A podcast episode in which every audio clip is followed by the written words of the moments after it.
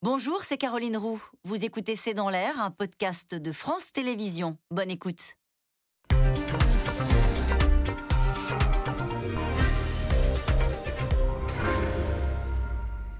Bonsoir à tous et bienvenue dans C'est dans l'air. À quelle vague en serons-nous? Quelle lettre de l'alphabet grec Le 10 avril, jour du premier tour de la présidentielle? En tout cas, pour les semaines à venir, au moins, la campagne va se dérouler sous le signe du Covid version Omicron. Le Conseil scientifique redoute des centaines de milliers de cas quotidiens à la rentrée et une désorganisation de la société. Quel impact sur les débats, sur l'organisation de la campagne, sur les thématiques?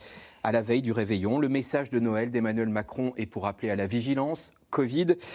Valérie Pécresse visite un centre de vaccination Covid et l'opposition doit se prononcer sur le pass vaccinal en débat dès le mois de janvier. Covid encore. 2022, quand Omicron parasite la campagne, c'est le titre de notre émission ce soir. J'attends vos questions, SMS, Internet, réseaux sociaux. Quatre invités pour y répondre. Yves Tréhard, vous êtes éditorialiste et directeur adjoint de la rédaction du Figaro. Euh, ce matin, une double page dans le Figaro sur la campagne bousculée par le Covid et notamment cet article.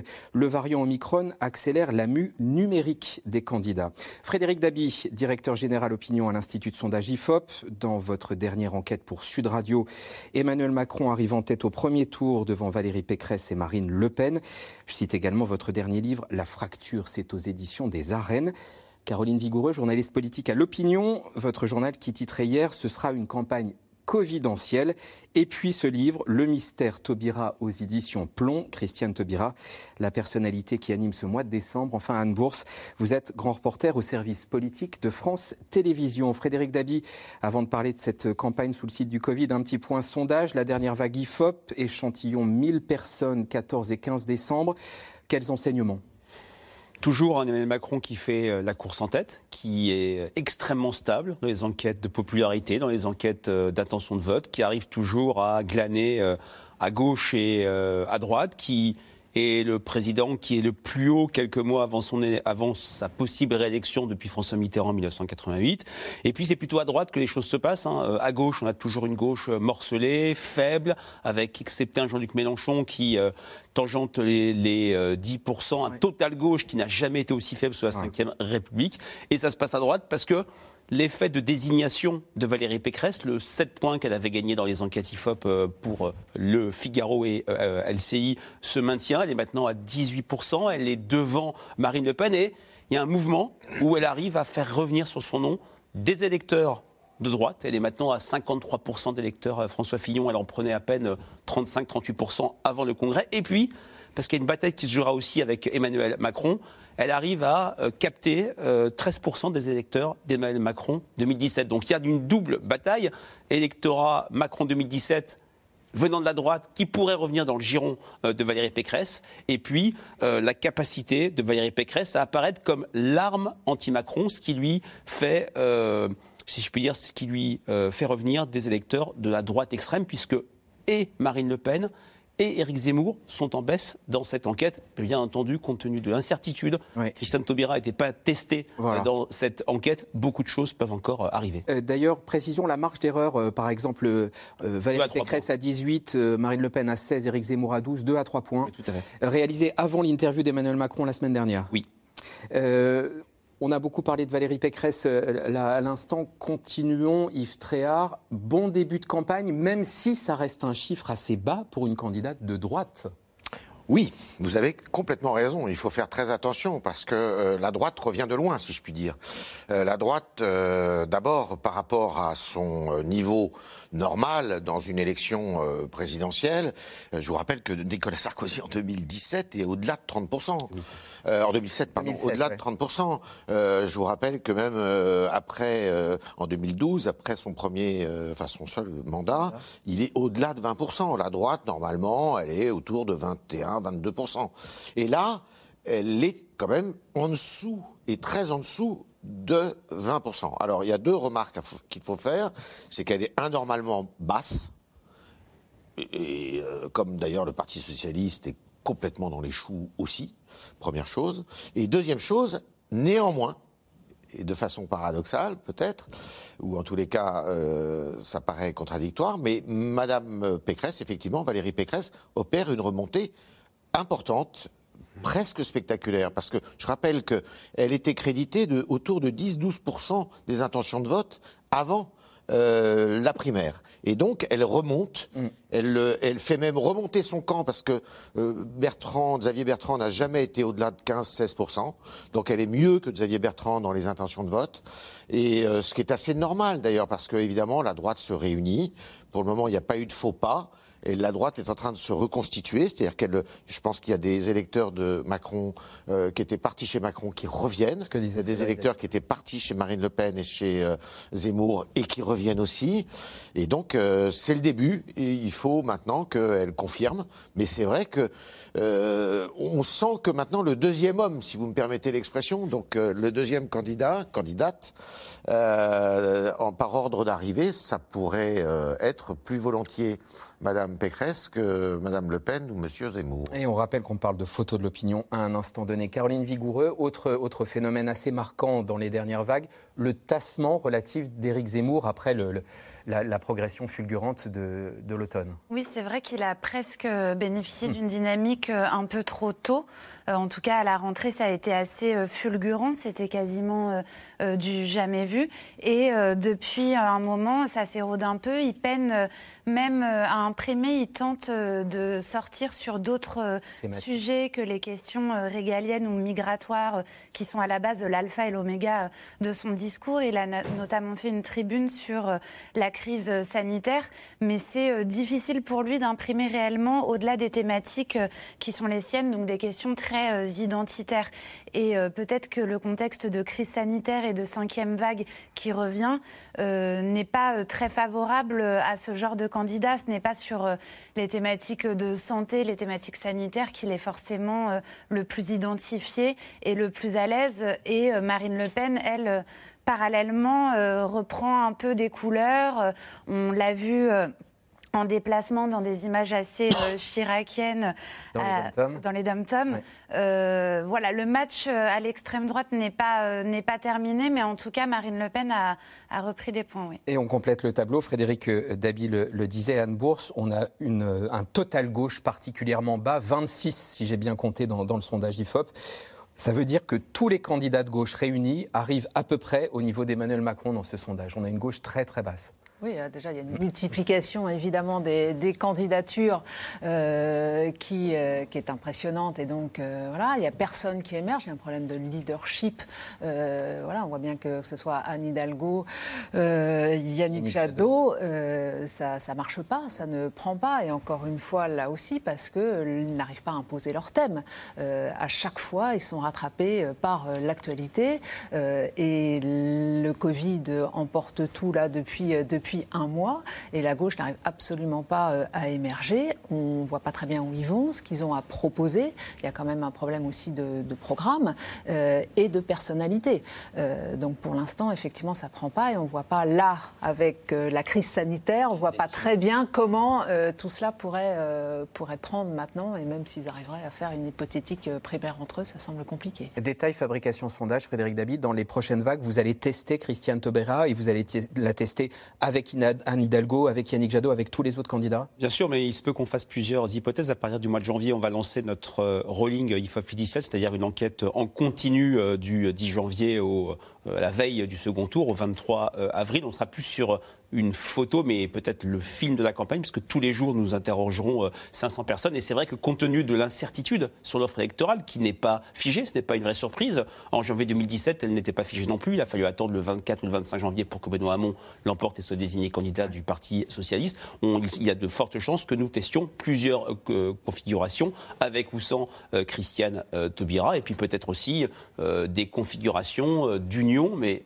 c'est à gauche, en dépit de cette faiblesse assez historique, c'est peut-être là que l'incertitude est la plus forte. Je rappellerai qu'il y a 44 à 45% des Français qui, sur un axe gauche-droite, se positionnent très à gauche, à gauche ou au centre-gauche, mais la traduction électorale ne fait que 25% où sont passés euh, ces 20 points dans l'abstention chez Emmanuel Macron ou tout simplement évaporé. En tout cas, l'écart est impressionnant. Avec ou sans Christiane Taubira, on verra en tout cas avec le Covid cette campagne. Ce matin, le Conseil scientifique Ferrar a convoqué une conférence de presse pour confirmer tant mieux que les premières études faisaient état d'une moindre dangerosité du variant Omicron, mais il est très très contagieux. Le Conseil redoute donc des centaines de milliers de cas quotidiens en janvier et presque autant d'arrêts de travail, une désorganisation de la société. C'est donc une campagne sous Covid qui s'annonce. Juliette Perrault, Juliette Vallon et Nicolas Baudry-Dasson. C'était il y a quelques semaines au meeting d'Éric Zemmour. Une salle comble, aucun pass sanitaire vérifié à l'entrée et des militants sans masque. La politique au temps du Covid, un exercice d'équilibriste. D'un côté, les infectiologues comme Gilles Pialou qui dénoncent des machines à cluster. De l'autre, des partis qui ne demandent pas le pass sanitaire, comme la France Insoumise ou le Rassemblement National. Il n'est pas question que je demande le pass sanitaire puisque je ne crois pas à l'efficacité du pass sanitaire. Si vous voulez, le pass sanitaire, ça permet à quelqu'un qui est vacciné et porteur du virus de la, du Covid d'entrer dans une réunion ou, dans un espace euh, clos, alors même que quelqu'un qui n'est pas vacciné et qui n'est pas porteur du Covid ne pourra pas le faire. Est-ce que vous croyez que c'est cohérent? Moi, je ne trouve pas ça cohérent. Un choix assumé en toute légalité. Selon le Conseil constitutionnel, Impossible en effet d'interdire l'accès d'un événement politique à un citoyen. L'enjeu est démocratique. La présentation du pass sanitaire ne peut être exigée pour l'accès au bureau de vote ou à des réunions et activités politiques. Pas exigé, mais fortement recommandé chez les républicains par exemple. Ce soir-là, au meeting de Valérie Pécresse pour gagner le Congrès, contrôle des passes à l'entrée. Masque obligatoire dans la salle et rappel régulier des consignes. L'équipe joue l'élève modèle, mais la candidate tombe tout de même le masque à son arrivée. La distance en politique, presque contre-intuitif. C'est vrai que c'est dur quand vous faites de la politique parce que c'est ça, c'est aller rencontrer les gens, c'est serrer les mains, c'est parfois quelques, quelques embrassades. Euh, et là, on l'a pu. Une campagne d'autant plus chamboulée depuis l'apparition du variant Omicron. Chez les Républicains, on joue encore une fois la prudence. À peine élue candidate du parti pour la présidentielle, le premier grand meeting de Valérie Pécresse est annulé. Compte tenu des euh, euh, conditions euh, sanitaires évidentes, nous ne tiendrons pas le meeting en physique tel qu'il était prévu. Le jour J pourtant, la voilà qui célèbre sa victoire devant près de 2000 personnes, des cadres et militants du parti. Des militants justement qui s'interrogent comment faire campagne au temps du Covid? Principalement à la télévision et sur les réseaux sociaux. C'est une campagne qui va jouer sur la communication, sur euh, la façon qu'on a de discuter aussi avec les gens euh, lorsqu'on peut les avoir, euh, sur les réseaux sociaux, Twitter, Facebook, etc., Instagram ou TikTok, les nouvelles, les nouvelles, on va dire, méthodes d'aujourd'hui. Et nous, ça nous fait pas peur. Sur le fond, en revanche, un risque, une campagne saturée par le Covid. De quoi inquiéter l'entourage d'Emmanuel Macron. La gestion de la crise sanitaire ne risque-t-elle pas de retarder l'entrée en campagne du chef de l'État ou encore d'affaiblir son rôle en tant que président de l'Europe? La date de l'élection, elle, n'est en tout cas pas remise en cause selon le porte-parole du gouvernement.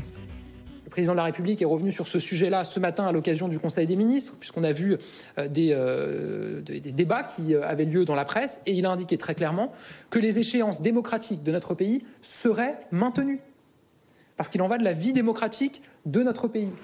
Encore faut-il que les candidats passent aussi entre les gouttes du Covid. Raté déjà pour l'un d'entre eux, Nicolas Dupont-Aignan, toujours à serrer des mains, ouvertement opposé au vaccin, récemment testé positif. Accusé de l'avoir caché à ses équipes qui auraient depuis fait défection, il dément sur les réseaux sociaux. Je suis victime d'une campagne de calomnie que je trouve abominable. Oui, il y a eu euh, le départ prévu de deux collaborateurs, mais l'équipe est là et euh, l'un est déjà remplacé. Donc, euh, l'équipe est prête, tout va bien. Retour à la campagne donc. Le premier tour de l'élection présidentielle a lieu dans moins de quatre mois. Caroline Vigoureux, pas de report de l'élection Martel-Gabriel Attal, mais quand même euh, une rencontre prévue entre Gérald Darmanin, le ministre de l'Intérieur, et le président du Conseil constitutionnel, Laurent Fabius, pour voir comment la campagne peut s'organiser. Oui, c'est ce qu'a annoncé Gérald Darmanin lorsqu'ils ont consulté tous les élus locaux et présidents de groupes parlementaires mardi dernier. C'est aussi une manière de, dire oui, on prend en compte euh, la crise sanitaire, on va regarder euh, ce qu'on peut faire. Je vois mal le gouvernement reporter l'élection présidentielle, puisque ça ne demanderait rien de moins qu'une révision constitutionnelle, puisque le président est élu pour euh, cinq ans, euh, ni plus ni moins. Donc je vois mal euh, l'exécutif s'engager là-dedans à quatre mois du scrutin. En tout cas, ce qui est certain, c'est que cette crise sanitaire change tout sur la forme, notamment, euh, on, le voyait dans votre reportage, la question des meetings, qui est quand même un, moment assez important dans une campagne. Ça permet pour un candidat, euh, d'une part, de faire euh, une démonstration de force, de montrer à ceux qui ne le soutiennent pas forcément, de le présidentialiser, si je puis dire, de montrer qu'il est capable de rassembler, de créer un élan, et ça permet auprès de ses soutiens de mobiliser ses troupes, ce qui est quand même très important dans une campagne. On se souvient des meetings de Nicolas Sarkozy à Villepinte euh, en 2012, de François Hollande au Bourget en 2012. On va vous mettre des images de ces meetings. voilà, c'est des, des, moments euh, clés dans une campagne. Donc là, ce qui se passe risque de dématérialiser si je puis dire, euh, la campagne et donc de donner une importance assez vitale à la télévision, aux réseaux sociaux, sachant que juste une remarque sur les réseaux sociaux, les candidats les plus habiles sur les plateformes ce sont pas forcément ceux, ça se traduit pas forcément en points dans l'électorat. Par exemple, Jean-Luc Mélenchon qui manie très bien les euh, Instagram, TikTok, euh, Twitter, etc. Et les hologrammes, par ailleurs. Il le fait très bien, mais ça lui a jamais fait gagner de points. Donc euh, tout ça est à manier avec précaution. Avec précaution. J'entends ce que dit Caroline Vigoureux sur les meetings. Néanmoins, Yves Tréhard, les meetings ça rassemble ceux qui sont d'accord. Ça sert à quelque chose, les meetings? Oui, ça sert beaucoup plus qu'on ne croit. Parce que euh, effectivement, il y a une petite musique qui dit, mais les meetings, finalement, n'y vont que ceux qui sont convaincus, qui sont des supporters acharnés, fanatiques. D'ailleurs, on l'a un peu vu, euh, effectivement, à travers les images de, de Jean-Luc Mélenchon et le même jour de Éric Zemmour. Mais c'est pas vrai. C'est pas vrai. Pourquoi? Parce que l'importance du meeting, c'est pas tellement ceux qui sont dans la fournaise, si je puis dire. C'est la retransmission télévisée, puisque maintenant, avec les chaînes d'information continue, ils sont tous télévisés.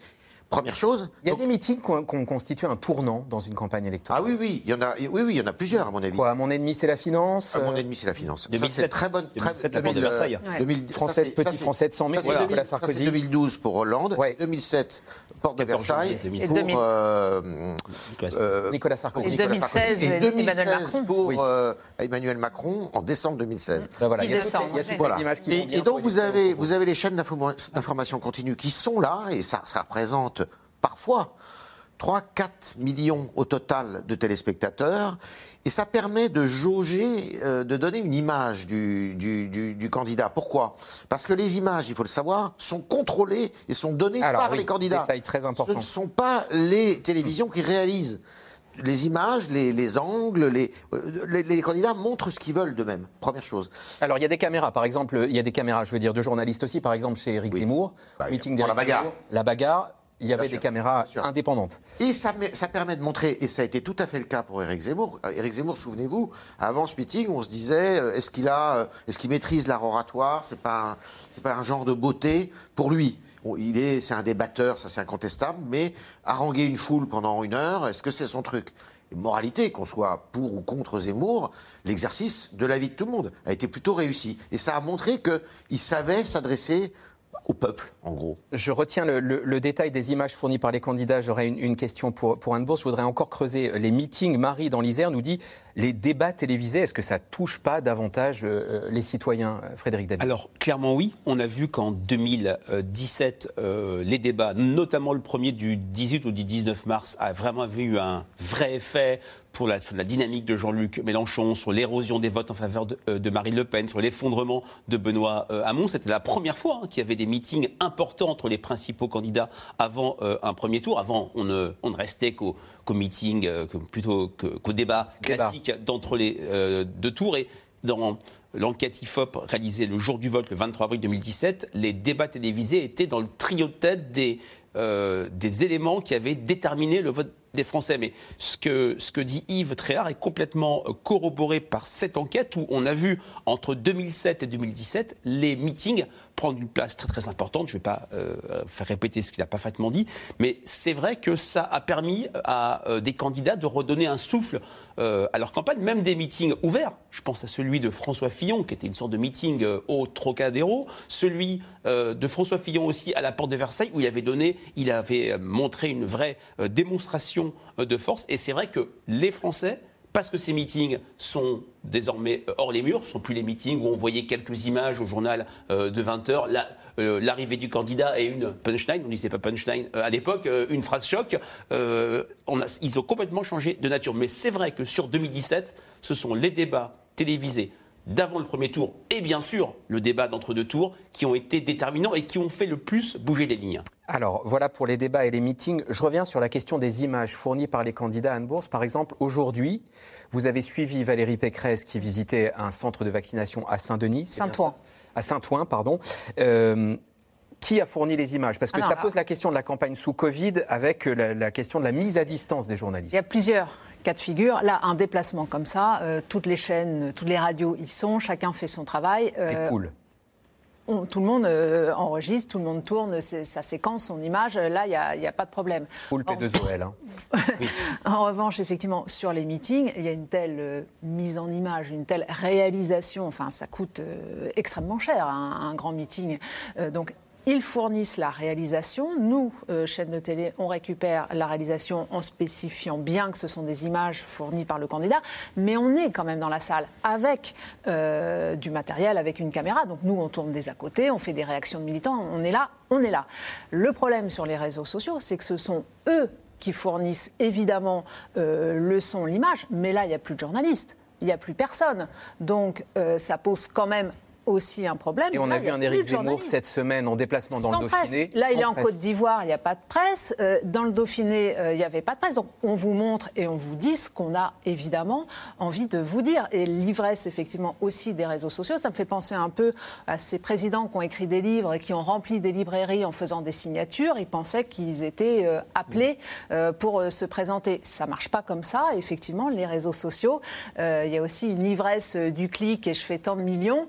Ça ne veut pas dire que les gens euh, vont voter pour vous. Et, les réseaux sociaux, euh, c'est alors pardon, c'est Ipsos. hein, les moyens de s'informer sur l'actualité politique, euh, sondage récent Ipsos. En tête, JT euh, 30%, chaîne d'info continue 16, émission type C'est dans l'air 11, réseaux sociaux 7. Donc effectivement, comme dit Anne Bourse, le, poids des réseaux sociaux dans, la tenue des débats et, et la fabrique de l'opinion n'est pas si énorme que ça. Oui, et c'est à peu près la hiérarchie qu'on voyait en 2017, hein, émission télévisée, JT, chaîne d'info, débat télévisé bien sûr, on en parlait, et les réseaux sociaux ont un rôle de mobilisation, mais euh, à la marge. C'est la force militante, c'est les personnes les plus euh, mobilisées, c'est peut-être par, euh, par capillarité, promouvoir la bonne parole du candidat pour que des personnes après, sur le terrain, aillent, euh, si je puis dire, euh, prêcher euh, cette bonne parole. Maintenant, ce qui est vrai aussi, c'est qu'avec cette campagne sous euh, Covid, sans doute, ces réseaux sociaux vont prendre une importance plus grande, puisque nous allons, il y a tous les risques que l'on perde le folklore euh, électoral, la rencontre euh, mythique dans l'imaginaire des Français, des candidats qui voient le pays, qui regardent la France au fond des yeux, comme disait qui vous savez, de ces rencontres sur le terrain. On se souvient du Jacques Chirac de 94-95 qui fait un tour de France. Là, sans doute, il y aura bien sûr du terrain, mais ça sera beaucoup plus réduit si en plus il n'y a pas de meeting. Une fois de plus, la télévision va jouer un rôle encore plus central, mais également en termes d'aiguillon, sans doute, ces réseaux sociaux. Reste à savoir quel réseau social. Autre question téléspectateur, pourquoi à l'heure du tout numérique ne pas instaurer le vote électronique et, euh, et le vote par correspondance Euh, Caroline Vigoureux, est-ce que par exemple dans la discussion d'Armanin-Fabius, il peut y avoir ça? Est-ce qu'on a le temps encore de changer les règles? Alors le vote électronique, c'est un vieux serpent de mer. C'était euh, un des engagements du candidat Emmanuel Macron. On l'a oublié, mais c'était le cas. C'est revenu euh, régulièrement dans le quinquennat. Ça a été porté euh, par le gouvernement. Il y avait un amendement, un projet de loi pour instaurer le vote électronique. Et finalement, ils ont fait marche arrière parce que eux, ils arguaient du fait que euh, à ce stade ne pouvait pas être garantie la confidentialité et la sincérité du vote, qui sont euh, les piliers, euh, si je puis dire, d'une démocratie. Donc, on ils n'ira pas dans fait cette marche direction. arrière. C'était une des grandes revendications de François Bayrou et du MoDem de manière générale. Et finalement, ça n'a jamais été mis en œuvre dans ce quinquennat. Il est trop tard aujourd'hui pour le mettre euh, en œuvre pour 2022, mais ça pose effectivement euh, la question d'une démocratie euh, plus euh, moderne où on peut voter à distance. Par exemple, au, au Bundestag, le Parlement allemand, on peut voter à distance alors qu'à l'Assemblée nationale, c'est encore très désuet là-dessus. Il y a sans doute une vraie réflexion à avoir sur la modernisation de nos institutions. Mais ce ne sera pas pour ce coup-là. une réflexion qu'Emmanuel Macron avait promis Ouais. d'avoir et que- qu'on n'a finalement pas eue. Qui gagne, qui perd, Yves Tréhard, au, jeu de la campagne, avec moins ou pas de meeting, avec euh, peut-être moins de, de contact euh, avec euh, les électeurs? Qui gagne, qui perd? J'aurais tendance à vous faire une réponse un peu binaire, mais qui ne vaut que ce qu'elle vaut. Euh, qui gagne Si elle vaut cher, c'est déjà bien. Je sais pas. Euh, qui gagne, j'aurais tendance à dire le président sortant, le président de la République, s'il est candidat, mais bon, il n'y a pas tellement de suspense, et, et qui perd, bah, euh, ceux qui, qui perdent vraiment, c'est ceux qui pourraient justement gagner. Et pour le moment, il n'y en a que deux ou trois qui sont en situation de pouvoir éventuellement gagner. La première, c'est Madame Pécresse, évidemment. La deuxième, c'est euh, Madame euh, Marine Le Pen et Monsieur Éric Zemmour. Les opposants perdent. En règle générale, les opposants perdent parce que c'est plus difficile, en plus, avec cette, obsession et cette concentration sur le sujet du coronavirus, fait que bah, les autres thèmes qui peuvent être portés par les autres candidats, euh, et, le pr- président sortant en profite et en profitera, quoi qu'on dise et quoi qu'ils disent et quoi qu'ils s'en défendent, eh bien, euh, c'est toujours très pénalisant pour les autres. Euh, illustration, le débat Anne Bourse. euh, du... ouais, vous vouliez ajouter quelque chose? Ouais, Juste après, Je lise le, ma question ensuite. le fait qu'il n'y ait pas de, de campagne ou moins sur le terrain, ça peut aussi avantager un Éric Zemmour quand on voit son déplacement à Marseille, quand on voit qu'il fait des déplacements euh, sans la presse, où finalement il ne va pas à la rencontre des gens. Le dernier déplacement dans l'Est, euh, il était en haut de sa fenêtre euh, à voir des militants euh, en bas, donc ça ne désavantage pas forcément, euh, forcément tout le monde. Frédéric Dabier, on passe à un Oui, autre sujet. il pourrait y avoir un gagnant supplémentaire. L'abstention. Ah. Nous sommes dans Oui, voilà. un cycle abstentionniste jamais vu sous la Ve République. À chaque élection, à deux tours depuis 2017, euh, à partir des élections législatives, l'abstention a été majoritaire. Si les Français, des Français, ont le sentiment que cette campagne est tronquée, qu'on n'a pas abordé les vrais sujets. C'était déjà une petite musique qu'on entendait en 2017 sur le mode on parle trop des affaires qui concernent François Fillon, on ne parle pas des vrais sujets du pays.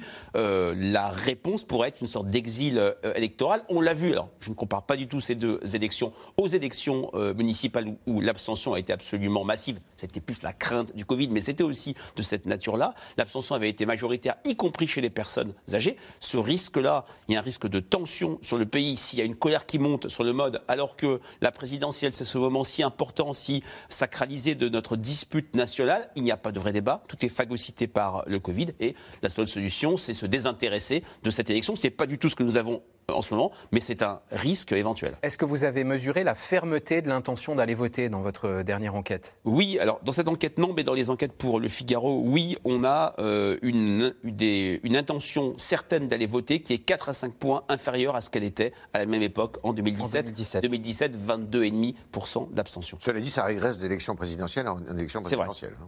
Qui reste l'élection la plus, euh, La plus fréquentée. la plus fréquentée euh, dans les urnes. Euh, le côté monothématique, on y sera très probablement euh, en janvier. Anne Bourse, le débat, ça va être le pass vaccinal dès la rentrée, lundi 3 janvier. Et l'opposition obligée, et les candidats obligés de se prononcer euh, là-dessus. Eh ben, Emmanuel Macron compte beaucoup là-dessus, c'est-à-dire de les mettre face à leurs euh, responsabilités. Donc il y a deux façons. Soit ça redonne de la voix à l'opposition, ce débat sur le pass euh, vaccinal, mais Emmanuel Macron compte aussi beaucoup. Le 4 novembre, les oppositions ont voté contre le prolongement du pass sanitaire. C'était à ce moment-là le pass sanitaire jusqu'au 31 juillet Oui. 2022. Donc là, rebolote, qu'est-ce qu'ils vont faire? Comment vont-ils se, se positionner? Est-ce qu'ils ont mieux à proposer ou pas Ça, c'est un vrai enjeu pour Emmanuel Macron. Pour l'instant, LR et PS disent le pass vaccinal, on se dirige vers un vote pour. Oui, mais qu'est-ce qu'il y, aura dedans? C'est un vote pour si on en reste euh, au théâtre, au cinéma et au restaurant, si on commence à mettre effectivement euh, les trains, si on fait le contrôle d'identité, si, etc. Euh, c'est pas, il pourrait y avoir des changements de, stratégie et de position. C'est pas exclu. Quand Emmanuel Macron se déclare-t-il, Caroline Vigoureux vous allez nous le dire tout de suite. Je n'ai pas l'information, au risque de vous décevoir. Mais euh, non, en tout cas, cette crise sanitaire, je pense, l'encourage à se déclarer le plus tard possible, puisque si la cinquième vague déborde sur janvier, ce qui, euh, je crois comprendre, risque de se passer, on n'imagine euh, à aucun moment déclarer sa candidature à l'élection présidentielle, alors même qu'on vit une crise sanitaire très violente. Donc j'imagine que ça l'incitera à se déclarer le plus tard possible et donc à finalement avoir pour tout le monde une campagne euh, très euh, resserrée. Oui, ça, ça, va resserrer le, calendrier. Hmm. Et en attendant, c'est vrai que j'étais plutôt d'accord avec vous sur le fait qu'Emmanuel Macron pourrait euh, être le grand gagnant de tout ça, puisqu'à chaque fois qu'il a pris la parole sur le Covid, il a fait des audiences énormissimes de 20 à 37 millions de personnes qui le suivaient. La parole présidentielle en temps de crise sanitaire euh, a un impact beaucoup plus fort euh, qu'en simple candidat. Donc, en tout cas, ça lui donne une aura que ne peuvent avoir aucun de ces challengers. Alors l'un des détails de ce mois de décembre, c'est un petit tassement, on l'a dit, d'Éric Zemmour dans les sondages. Autre fait, il a dû prendre nettement ses distances avec certains de ses militants qui avaient diffusé une vidéo imaginant des tirs sur Emmanuel Macron et des insoumis. Éric Zemmour, enquête des 500 signatures. Léa Demirjian et Benoît Thébault. Ce sont deux vidéos choquantes révélé par un groupe antifasciste et Mediapart. Deux hommes, fusil en main. Face à nous, des antifas et des gauchistes, ce qui est pareil. Ils s'imaginent faire feu sur Emmanuel Macron et des cadres de la France insoumise, Raquel Garrido et Alexis Corbière. Dans un autre extrait, l'homme qui tire porte une casquette ben voyons, tic de langage devenu slogan de campagne d'Éric Zemmour. Ben voyons les amis, on va éclater qui là? Une affiliation que le candidat s'est empressé de rejeter. Vous ne faites partie ni de mes sympathisants, ni de mes militants, et encore moins de mes amis. Je condamne par avance tout ce que vous ferez en mon nom pendant ma campagne. Je ne veux ni de votre soutien, ni de votre aide. Des vidéos qui scandalisent la France insoumise. Raquel Garrido et Alexis Corbière ont déposé plainte pour menace de mort et provocation à la commission d'un crime. Nous entrons en campagne présidentielle ce pays va débattre. Il y a des candidats d'extrême droite. Nous nous opposons à leur programme de manière politique, en avançant des arguments. Mais il y a en coulisses, si je puis dire, aussi une manière de fonctionner de la part de toute une mouvance qui accompagne certains candidats, et en l'occurrence le candidat Éric Zemmour, qui vise à intimider quiconque a une parole opposée à eux. Ces derniers jours, plusieurs personnalités politiques ont elles aussi été prises pour cible. Dans la nuit de mardi à mercredi, c'est le domicile de l'écologiste Sandrine Rousseau qui est dégradé. Cette nuit, des militants de Zemmour ont tambouriné, collé des tracts sur ma porte. Un pas de plus a été franchi dans la dénégation de la démocratie. Ces intimidations décuplent mon énergie. À porter des discours écologistes, sociaux, féministes et antiracistes, j'ai déposé plainte. Alors le candidat d'extrême droite serait-il dépassé par certains de ses sympathisants violents? En ce moment, lui dit être préoccupé par la question des parrainages. Chère mère de France, Opération de communication ou difficulté réelle à trouver les 500 parrainages. Dans une vidéo postée une première fois début décembre et publiée à nouveau il y a quelques jours, Éric Zemmour s'en remet au maire. Ce n'est pas une tâche facile quand on n'a pas de parti établi, et il est même possible que je n'obtienne pas ces parrainages tant le système est fait pour protéger les grands partis. Aidez-moi, ne vous laissez pas voler cette élection. Sur les réseaux sociaux toujours, Éric Zemmour met en scène ses rencontres avec les élus locaux et affiche parfois ses signatures de parrainage. Vraiment, merci beaucoup et merci à vous. Sauf que sur le terrain, c'est plus compliqué. Partout en France, des représentants enchaînent les rendez-vous. Depuis plusieurs mois, ils sillonnent les couloirs des mairies. Ce jour-là, c'est la tâche de Damien Roland, ancien sympathisant LR. Bonjour monsieur le maire. Enchanté, Charles Damien Roland. enchanté. Je représente l'association des amis d'Éric Zemmour. Pendant une vingtaine de minutes, il va tenter de convaincre ce maire de donner son parrainage à Éric Zemmour. C'est vrai qu'il est quand même euh, dans la- aussi bien dans les sondages, la dynamique qui est autour de lui. Je ne sais pas si vous avez vu sa, sa tournée à la croisée si. des chemins. Oui, oui, j'ai Euh, vu. ce, ce serait vraiment dommage qu'un un, un candidat Après, comme celui-ci, euh, à cause des 500 promesses, ne puisse Ouais. pas. euh, Mais il, il- il est vrai que quelque part, bah, c'est quelqu'un qui, qui est sur la polémique, ça on le sait. Et monsieur le maire est déjà sûr de son choix.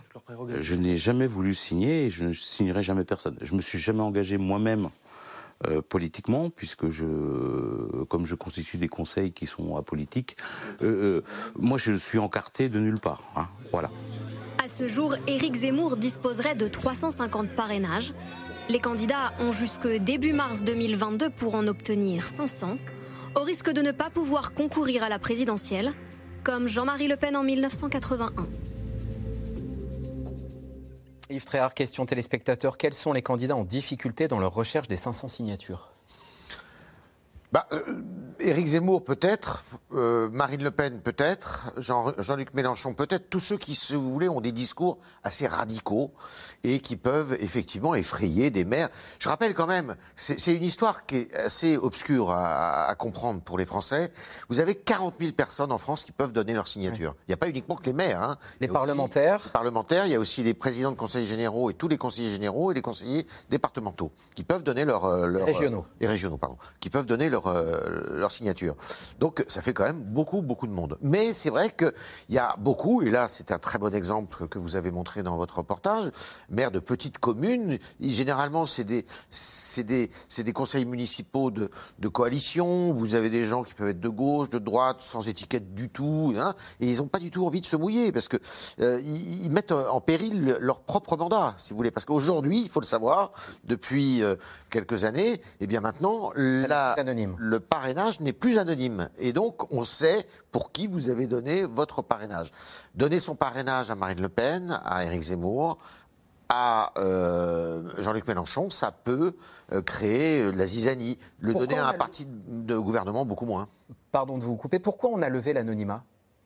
Bah, on a levé l'anonymat justement pour euh, essayer de limiter le nombre de, de candidats. à la- C'est toujours pareil. Vous savez, le- le- les parrainages ont été augmentés en 1974, je crois, euh, après l'élection de 76, non Ouais, 76. Et, oui, mais après l'élection de Valéry Giscard d'Estaing. Après, euh, donc, euh, on a levé le- la- l'anonymat, c'est pour euh, éviter qu'il y ait foule euh, à la candidature. C'est pour la transparence aussi. Et, et autre détail, Anne Bourse, avant euh, les candidats les désormais c'est directement transmis au Conseil constitutionnel. Je ne dis pas de bêtises, qui là aussi ne facilite pas la récolte. Oui, et puis donc euh, il y a effectivement la- le fait que ce ne soit plus euh, anonyme.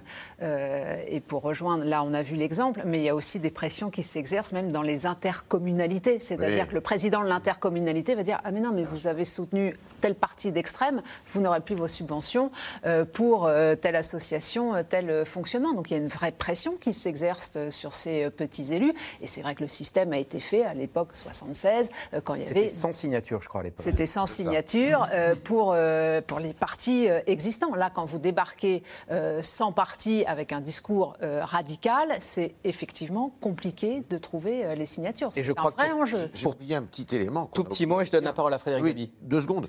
Simplement, c'est des partis, ce sont des partis, les noms que j'ai cités là, ils ne sont pas euh, localement implantés.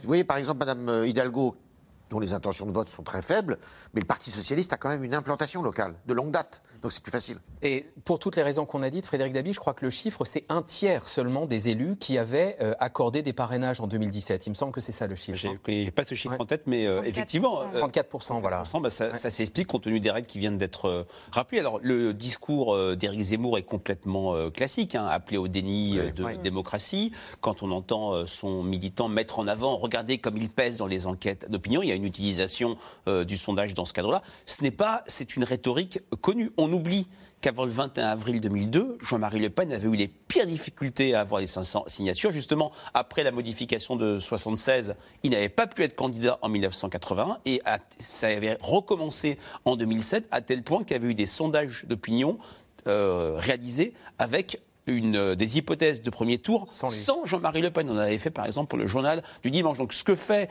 euh, Éric Zemmour, c'est euh, complètement euh, classique dans ce cadre-là, d'appeler à la mobilisation, d'appeler à éviter un déni de démocratie. Mais pour lui, c'est du temps perdu. Et surtout, c'est un brouillage supplémentaire de sa campagne. Il y a le brouillage avec ces militants radicaux qu'on a vus. Ça l'empêche de nouer ce lien avec les Français et une fois de plus de sortir de ce statut de polémiste pour devenir un candidat comme les autres. Merci pour la transition. Qu'est-ce qu'il fait, Caroline Vigoureux, que euh, Éric Zemmour se tasse dans les sondages? Comment on explique ça? Bah, je pense que c'est un peu ce qu'on disait euh, tout à l'heure. La crise sanitaire euh, lui est pas favorable et puis peut-être qu'il manque aussi de pas euh, avoir ce que possède un candidat plus classique, à savoir un parti derrière lui, un réseau d'élus locaux sur le terrain qui fait aussi campagne pour lui sur le terrain. Il est assez seul. Il a même d'ailleurs très peu de ralliements. Il y a Philippe de Villiers qui le soutient, mais sorti de ça. On voit à l'antenne reste- les courbes là depuis janvier. Allez-y, allez-y. non, so- sorti de ça, ça reste un, un candidat qui est assez seul, qui n'a ni de vrai parti politique derrière lui, euh, ni euh, de gros ralliements. Donc c'est compliqué de, de créer euh, une dynamique. Peut-être qu'il atteint euh, lui aussi euh, son plafond de verre. Les traits d'image d'Éric Zemmour, là, les- les- la courbe qu'on voyait, hop, la, la- la- hausse très nette à l'automne et puis la stagnation depuis, ces traits d'image dans l'opinion, quels sont-ils? Est-ce qu'il y a le côté, oui, il a des partisans, mais aussi le candidat le plus détesté? Oui, c'est le candidat qui est le plus détesté. Euh, Je regarde toujours, non pas le classement des baromètres IFOP, mais ce que j'appelle l'anti-classement, c'est-à-dire les personnalités qui ont le plus grand nombre de mauvaises opinions et de très mauvaises opinions dans le baromètre Paris Match. Et Éric Zemmour arrive en tête pour les mauvaises opinions, pour les très mauvaises opinions. De la même manière, le premier trait d'image qui lui est euh, associé, c'est « il vous inquiète ». Et voilà, il y a tout un écosystème autour de sa campagne qui favorise ce sentiment-là. Et il a pris un peu la place qu'occupait par le passé euh, Marine Le Pen, le danger pour la euh, démocratie et euh, le sentiment d'inquiéter. Encore un mot de cette campagne d'Éric Zemmour. On va voir un tweet à, l'image. Il est à Abidjan, en Côte d'Ivoire, en ce moment, auprès de soldats français. On a vu sur les réseaux sociaux des images où, à nouveau, il, voilà, il effleure une arme. Abidjan, Côte d'Ivoire, quel sens ça a dans, dans- dans sa campagne, Yves Tréhard? Bah, ça a un sens, euh, plusieurs sens. D'ab- D'abord, euh, les militaires, l'ordre, première chose. Deuxième chose, euh, Barkhane, alors qu'on n'est pas. C'est ça qu'il y, y a aussi un petit mensonge sur, les- sur l'affaire, parce que euh, en Côte d'Ivoire, la caserne qui est sur la route de Grand Bassam n'a rien à voir avec Barkhane. oui. N'a- rien à voir avec euh, euh, Barkhane. Elle est en soutien de Barkhane, mais c'est pas une force Barkhane. Euh, elle a toujours été là cette cette caserne qui, qui qui rassemble plus de 1000 soldats. Et, et donc, euh, il, il essaye de montrer aussi que l'opération au Sahel, bah, vous voyez, euh, elle marche pas. C'est c'est un peu le message qu'il veut faire passer. Euh, troisième chose, euh, il montre, euh, comme j'ai dit, qu'il peut aussi avoir affaire aux militaires, que il a, son directeur de cabinet maintenant est un, un général, et euh, bon, bah, il veut montrer que c'est pas, euh, il n'est pas étranger, si vous voulez, à ce monde-là, qui est un monde d'ordre, de, de discipline, euh, voilà. Dans la, dans la série déplacements à l'étranger, on l'a Et vu. Emmanuel Macron a annulé aussi son déplacement Bien qui sûr. devait avoir lieu le week-end dernier euh, au Sahel. À cause Euh, du micron, du, de, de l'Omicron. à cause du Covid. euh, Et des relations avec le régime et- malien. Et des relations. Donc il se positionne aussi, moi j'y vais. Autre euh, pays où se sont déplacés deux candidats, Zemmour, mais aussi Valérie Pécresse, l'Arménie. Qu'est-ce qui se joue en Arménie pour que deux candidats, coup sur coup, aillent en Arménie Anne Orient. Les, chré- voilà, les chrétiens, euh, les chrétiens euh, d'Orient. Donc ça, on retombe sur le discours euh, euh, sécurité, chrétiens d'Orient, tout le conflit. C'est un endroit où on peut aller. Euh, voilà, tous les deux vont, Mais- vont jouer leur carte, mais pas sur le même registre. hein. C'est pas sur le même registre parce que c'est vraiment une Mm. tradition chez les, chez les républicains, à comme ça l'était à l'UMP. Madame Pécresse a c'est Mm. toujours été engagée. Là, c'est l'Arménie, mais aussi sur la Syrie, sur l'Irak, sur le Liban. Euh, il y a une tradition dans- à l'intérieur de la droite républicaine. Euh, Chez, euh, chez, il y a beaucoup d'opportunisme chez, chez Éric Zemmour. Euh, allez, on va passer à gauche. Je voudrais m'adresser à, à l'autrice du Mystère Taubira. Euh, que va-t-elle faire jusqu'au 15 janvier? Alors, Caroline Vigoureux. son pari, c'est euh, je me donne un mois pour euh, convaincre, pour créer une dynamique, pour voir si je peux euh, fédérer autour de moi, s'il peut y avoir des ralliements à gauche, si le fait que je sois potentiellement candidate parce qu'elle envisage une candidature. Hein. il y a un, conditionnel dans, son, dans sa candidature. Euh, voir ce que ça crée à gauche. Euh, je pense qu'elle mise notamment sur le ralliement d'Arnaud Montebourg, euh, avec qui elle a fait les 400 coups pendant le quinquennat Hollande. Ils sont assez proches. voilà, elle, attend de, de, voir ce qui se passe. elle fixe la date du 15 janvier parce que ça correspond à la date butoir de dépôt des candidatures à la primaire populaire. Donc ce collectif citoyen euh, qui a décidé de mettre en place une primaire pour départager les candidats à gauche. Le scrutin est censé se tenir du 27 au 30 janvier. Donc le pari de Christiane Taubira, c'est de dire OK, chiche, j'y vais.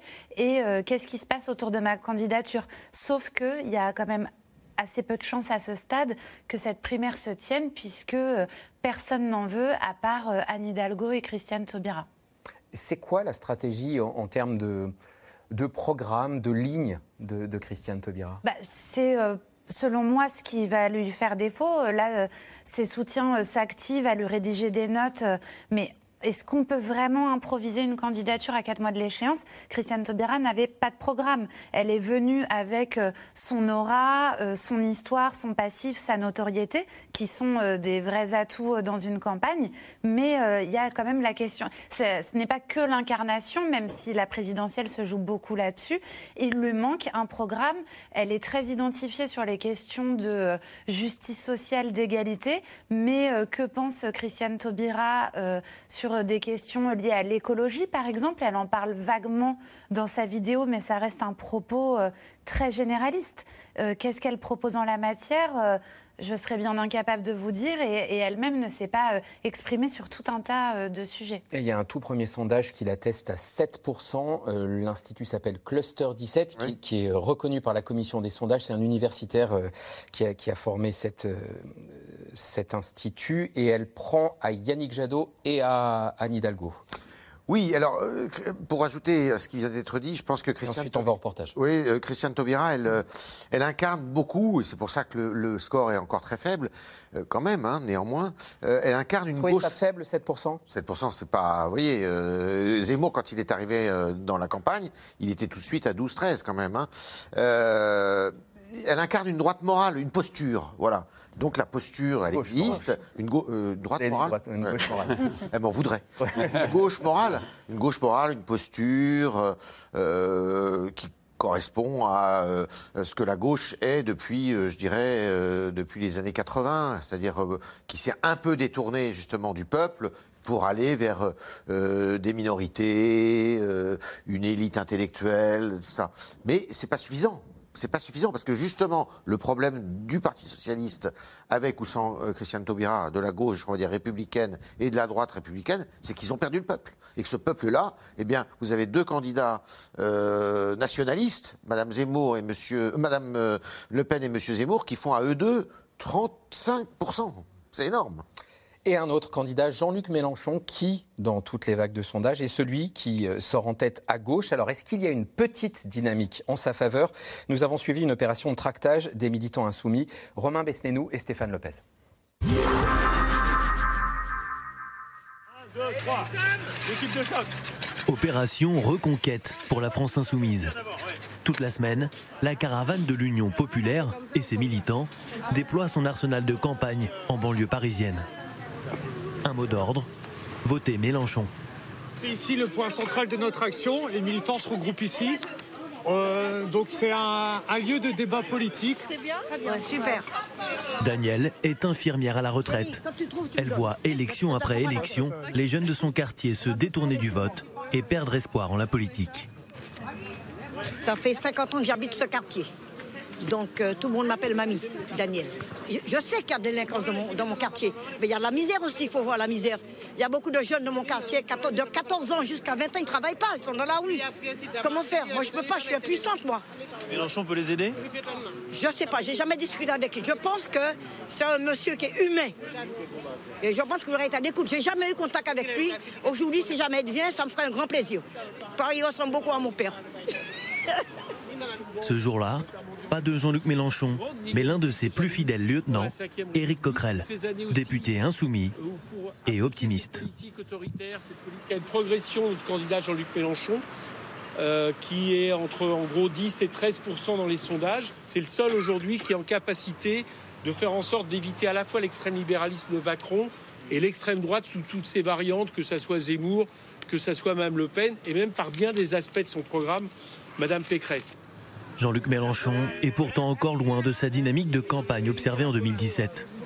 Mais pour ses soutiens, pas de remise en question tant sur le programme que sur l'incarnation. Le problème serait plus profond.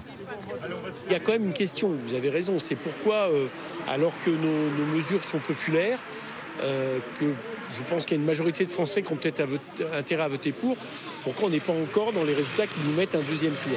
Bah, Je crois principalement parce qu'il euh, y a eu des années de désaffection de beaucoup de gens dans ce pays pour la politique, parce qu'ils ont eu des gens qui leur ont fait des promesses, y compris à gauche, comme M. Hollande, et qu'ils ont été déçus. Excusez-moi, c'est pour Jean-Luc Mélenchon. Ah bah, c'est pour toi, pour Jean-Luc Mélenchon. Pas question donc d'envisager l'union de la gauche, ardemment réclamée par Christiane Taubira ou Anne Hidalgo, et une partie des électeurs. On ne parle pas d'union de la gauche, on parle d'union populaire. L'union par le haut, ça n'a jamais marché. Ça, ne marchera pas. Les gens, on préfère nous s'unir sur un, programme. Et là, c'est le but de notre union populaire. On avait fait un sondage sur toutes nos mesures. Là, on voit, il y avait la 6 République, le blocage des prix. À chaque fois, c'est une majorité des Français qui sont d'accord. Donc nous, on est là pour dire aussi, bah, on rassemble les gens sur des mesures, pas sur des personnalités. Mais dans ce quartier sensible du Franc-Moisin à Saint-Denis, où le chômage est presque deux fois plus élevé qu'au niveau national, convaincre les habitants n'est pas toujours évident. Bonjour. Vous votez? Bon. Non? Ah, Mais si ça vous parle, il faut, voter, parce que sinon, euh, les gens de Neuilly, du 16e arrondissement, ils votent. Hein. Ça vous parle, Mélenchon? Ouais, vite fait, à la télé. Hein. Ouais, mais en dehors de ça, vous aimez bien ce qu'il dit ou pas? Non? Je suis pas trop intéressé. C'est tous les mêmes. Hein. Voilà, chacun fait son truc de son côté pour son propre. nous, c'est pas le cas, parce que nous, nous on se bat justement pour. Euh, pourquoi On se bat pour le peuple. Ah ouais, Face au déçu de la politique, un argument porté par ces jeunes militants la révocation. Nous, on est là pour dire qu'en fait, on a des leviers qui font que si Jean-Luc Mélenchon a envie euh, de trahir ses idées, ça ne va pas être possible parce que notamment passage à la 6 République et puis révocation des élus. Si Jean-Luc Mélenchon il n'applique pas le programme, la population aura le moyen de lui dire bah stop, t'as pas appliqué ton programme, donc euh, tu t'en vas et on fait une nouvelle élection. Veuillez patienter, nous traitons votre appel. Les zones populaires sont parmi les plus abstentionnistes du pays près d'un électeur sur trois de Seine-Saint-Denis n'a pas voté lors de la dernière présidentielle, une cible prioritaire pour les militants de la France insoumise. Frédéric Dabi, question téléspectateur. Que peut faire euh, Jean-Luc Mélenchon pour réaliser un score similaire à celui qu'il a obtenu en 2017, à savoir 19,6% des voix, des suffrages exprimés Oui, tout à fait. C'était un score absolument euh, très élevé, beaucoup plus fort que son score de 2012. Il est très loin de ce score-là, puisque dans nos enquêtes, il ne prend qu'entre 40 et 45% de son électorat de, 2017. Alors, ses partisans pourront dire à juste titre qu'à la même époque, en décembre 2016, il était autour de 10-11%. Il est dans cet étiage, 9,5% dans les sondages de l'IFOP. Et c'est vrai qu'il devance et euh, il a fait le trou maintenant vis-à-vis de Yannick Jadot et de Dan Hidalgo. Il occupe un espace de gauche radical. C'était son espace de 2012, mais il peine à élargir cet espace. Et puis entre 2017 et maintenant, il s'est passé beaucoup de choses. Son image a été complètement euh, disloquée, notamment par toute une affaire, toute une série de déclarations, euh, celle, un peu complotiste sur les attentats pendant la, présidentielle, l'affaire de la perquisition. Et c'est intéressant, votre reportage à deux reprises, Éric Coquerel et un euh, militant feignent de s'étonner en disant Ah, mais on a fait un sondage qui montre que toutes les mesures de la France insoumise sont plutôt soutenues par une majorité de Français et ça ne décolle pas vraiment. Mais c'est parce que l'incarnation euh, Mélenchon est relativement euh, abîmée et je dirais qu'il a lui-même intériorisé quand dans ses meetings ou dans des, euh, dans des déclarations, il fait une déclaration un peu Fillon 2017 qui avait dit je vous, je vous ne demande pas de m'aimer mais de soutenir mon projet. Il dit Bon, je suis là, mais regardez comme mon projet est solide. Il se cache, entre guillemets, derrière son projet parce qu'il a euh, intériorisé son image disloquée. Je parlais euh, tout à l'heure de l'inquiétude que suscitait euh, Éric Zemmour. Jean-Luc Mélenchon inquiète une forte majorité de Français également. Cela dit, Anne Bourse, l'argument du projet, il est parfaitement recevable parce que la France insoumise avait un projet très complet il y a cinq ans, à nouveau un projet qui est d'ailleurs très similaire. C'est ça le problème. Mais voilà, le projet, il existe. Oui, il n'a pas projet- évolué, c'est ça le C'est problème ça le problème, c'est que le projet, il existe, mais ils reprennent celui d'il y a cinq ans, alors euh, en modifiant évidemment quelques, euh, quelques éléments, mais ça reste la même base. Or, en cinq ans, il s'est passé plein de choses, le monde a avancé, les gens ont évolué. Et puis l'autre difficulté, c'est qu'il s'adresse, effectivement, on vient de le voir dans le sujet, à un électorat populaire, mais qui vote peu quand même. Donc, euh, c'est compliqué de mobiliser euh, l'électorat euh, qu'il euh, qu'il vise. Et donc il reste sur son socle autour de 10 pour l'instant, mais on ne voit pas très bien comment ça peut, décoller en fonction effectivement de ce qu'il représente, de sa personnalité, d'un projet qui n'est pas nouveau. Voilà, il n'y a pas de nouveauté. Et, et, et le- les gens qui ne vont pas voter, l'abstention. Il a atteint un plafond Là aussi, on parlait de peut-être plafond pour Éric Zemmour. Il a atteint un plafond, Caroline Vigo, Jean-Luc Mélenchon Bah, en tout cas, je pense qu'il il rêve que d'une chose, c'est de renouveler euh, l'exploit, si je puis dire, euh, de 2017. Il y a quand même eu, euh, à ce moment-là, un bref instant de la campagne où l'affiche du second tour était incertaine et Jean-Luc Mélenchon avait potentiellement euh, ses chances d'y accéder. Euh, je pense que depuis, ça a créé chez lui une forme d'amertume, qu'en tout cas, il a une revanche à prendre sur cette élection. C'est sa troisième tentative. Il a un rapport presque charnel aux Français. Sauf qu'effectivement, euh, il manque d'un euh, nouveau souffle. Il y a à la fois un travail assez euh, sérieux et classique du candidat, du programme, du porte-à-porte, etc. Ces 17 députés à l'Assemblée, la France Insoumise, ont mené un, travail assez sérieux au Palais Bourbon.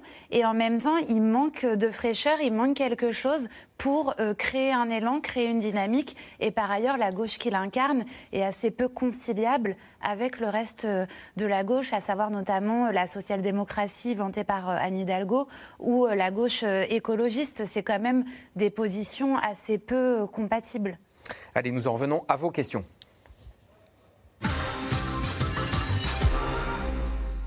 Sébastien dans le Calvados, Yannick Jadot a-t-il des chances d'arriver devant Éric Zemmour au premier tour de la présidentielle?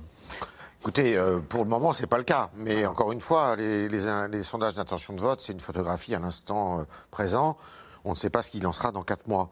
Euh, et, et la crise sanitaire, d'ailleurs, peut tout changer de ce point de vue. Parce qu'effectivement, euh, Éric Zemmour, la crise sanitaire, c'est pas trop euh, son, son truc. Quoi. Je veux dire, il a du mal. Il a fait une tribune récemment, justement, dans le journal euh, Vous travaillez, euh, dans l'opinion, où il, déf- il définit sa stratégie, mais on sort du papier, on se demande ce qu'il veut dire. Et Yannick Jadot, on se dit que euh, tout doit- devrait porter une candidature écologiste à l'heure du changement climatique, euh, des rapports du GIEC qui s'empilent. Alors, euh, Yannick Jadot, c'est un vrai mystère, parce que enfin, un mystère.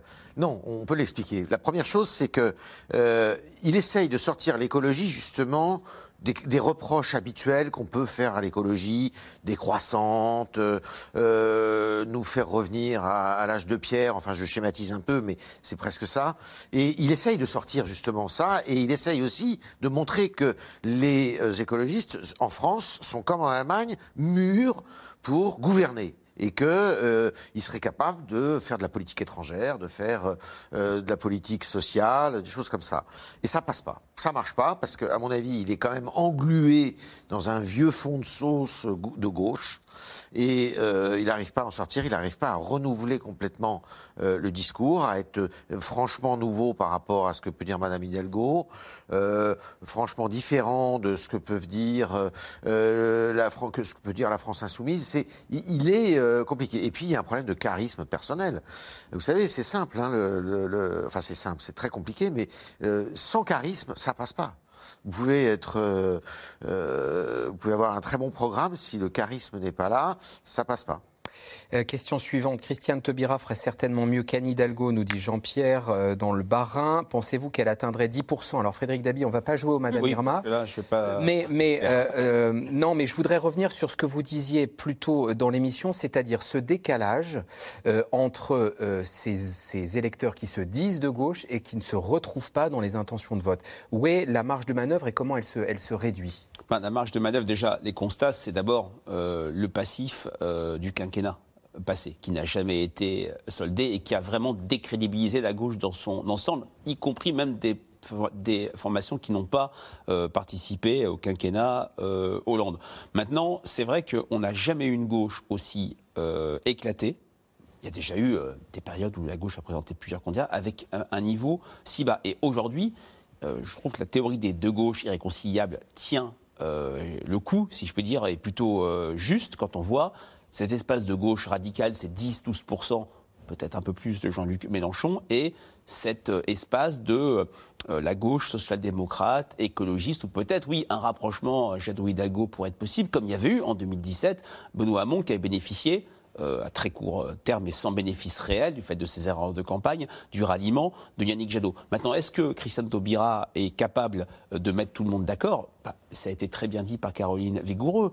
Quel projet, quel dessin, euh, quelle envie vis-à-vis des Français, à part c'est moi, Christiane Taubira, je suis une icône de la gauche, j'ai porté une mesure emblématique, le mariage pour tous. C'est très insuffisant. Et puis, euh, ça a été dit euh, également, une présidentielle, ça ne s'improvise pas. Dans le champ politique en France, on ne, gagne jamais en désertant le terrain politique pendant quasiment euh, cinq ans.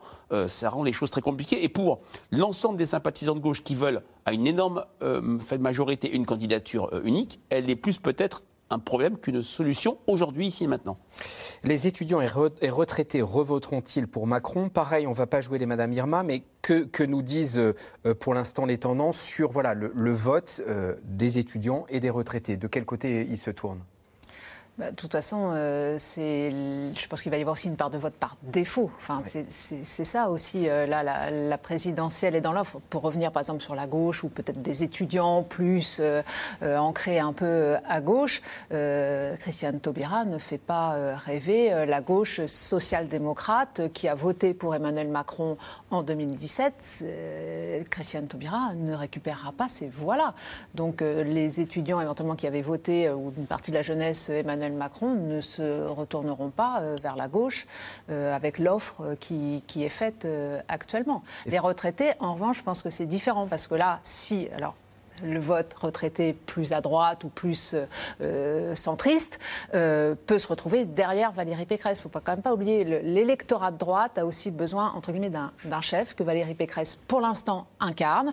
Euh, effectivement, l'union, pour l'instant, ça. Il va falloir quand même qu'elle clarifie qu'est-ce qu'elle fait de la ligne d'Éric Ciotti dans son programme. Ça, ça, reste à clarifier.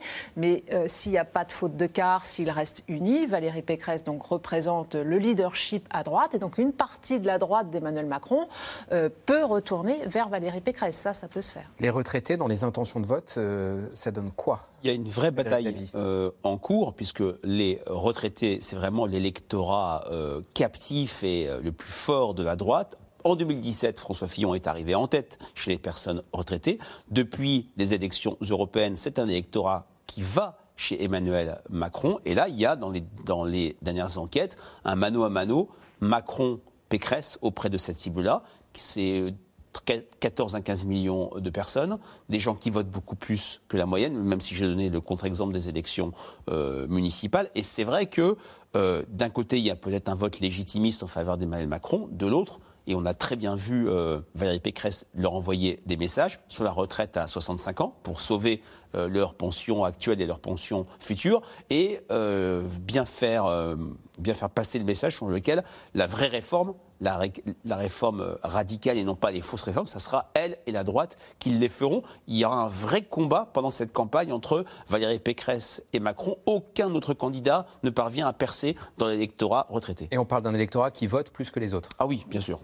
Euh, Babette, en Seine-Saint-Denis, Emmanuel Macron a-t-il besoin de 500 signatures pour se présenter à l'élection présidentielle? Bah oui, le président, comme tout le monde, Caroline Vigreux. Il en a besoin comme tout le monde, mais a priori, euh, il n'aura euh, aucune difficulté à les avoir, en tout cas moins qu'en 2017. Mais oui, il y a deux obstacles principaux pour être candidat. Le premier, donc les 500 parrainages, et le deuxième, de trouver un financement à, sa campagne, ce qui est un vrai problème pour tous les petits candidats, les petits partis, puisque si on fait moins de 5%, on n'est pas remboursé. Mais on peut imaginer que Macron aura à la fois les 500 parrainages et à la fois le, financement nécessaire euh, pour mener sa campagne. À propos de financement, euh, Yves Tréhard, question de Cédric. Comment Éric Zemmour finance-t-il ses déplacements et autres frais actuellement? Bah, euh, Éric Zemmour, d'abord, il a, des, il a des, gens qui lui donnent de l'argent, enfin des, des dons.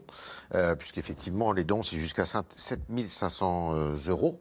Et euh, il a réussi à récolter énormément, énormément, énormément d'argent. plus d'argent qui lui avait été probablement confié, donné par des chefs d'entreprise avant. Et euh, donc, euh, il n'a il a aucun mal là-dessus. Hein. attention, Éric Zemmour, c'est une clientèle électorale qui est une clientèle beaucoup moins modeste et pauvre que celle de Madame Le Pen. on dit, bah, peut-être en abusant un peu, comme pour reprendre un de ses termes, mais c'est quand même une droite assez bourgeoise. Hein. Euh, quand les candidats vont-ils se décider à parler de l'Europe, sachant que nous entrons dans le semestre de la présidence française? Anne Bourse, c'est pas c'est pas le sujet qui mord, c'est ça? Je, je vois tous sourire. Pas le sujet qui mord. Alors Emmanuel Macron, on se retrouve le 1er janvier à la tête hein, de, l'Union. Euh, lui, il voulait en faire un marqueur. Bon, alors là, tout est bousculé par euh, par la campagne et il voulait essayer, en tous les cas, de la rendre accessible à tout le monde, c'est-à-dire faire une Europe du du, quotidien. du quotidien. Du quotidien. Voilà, c'était sa c'était sa carte. chez les autres candidats, on a bien sûr les grandes lignes, mais c'est vrai que c'est pas le sujet. Je pense pas que ça en prenne le chemin là. Euh, il nous reste vraiment une poignée de secondes. Dernière question, le variant Omicron ne va-t-il pas favoriser la réélection d'Emmanuel Macron? On en a parlé dans l'émission, Frédéric euh, Dabi. Oui, c'est plutôt celui qui a, euh, gagné d'une campagne sous Omicron. Oui, il bénéficie d'un effet drapeau, d'un effet union nationale. Et c'est vrai qu'on est moins tenté de changer de, de capitaine en pleine tempête, mais on toute surprise bien sûr possible. Merci à tous les quatre d'avoir participé à cette émission qui s'achève ainsi et sera rediffusée à 22h45. Demain, vous retrouvez Axel de Tarlet. Excellente soirée sur France 5.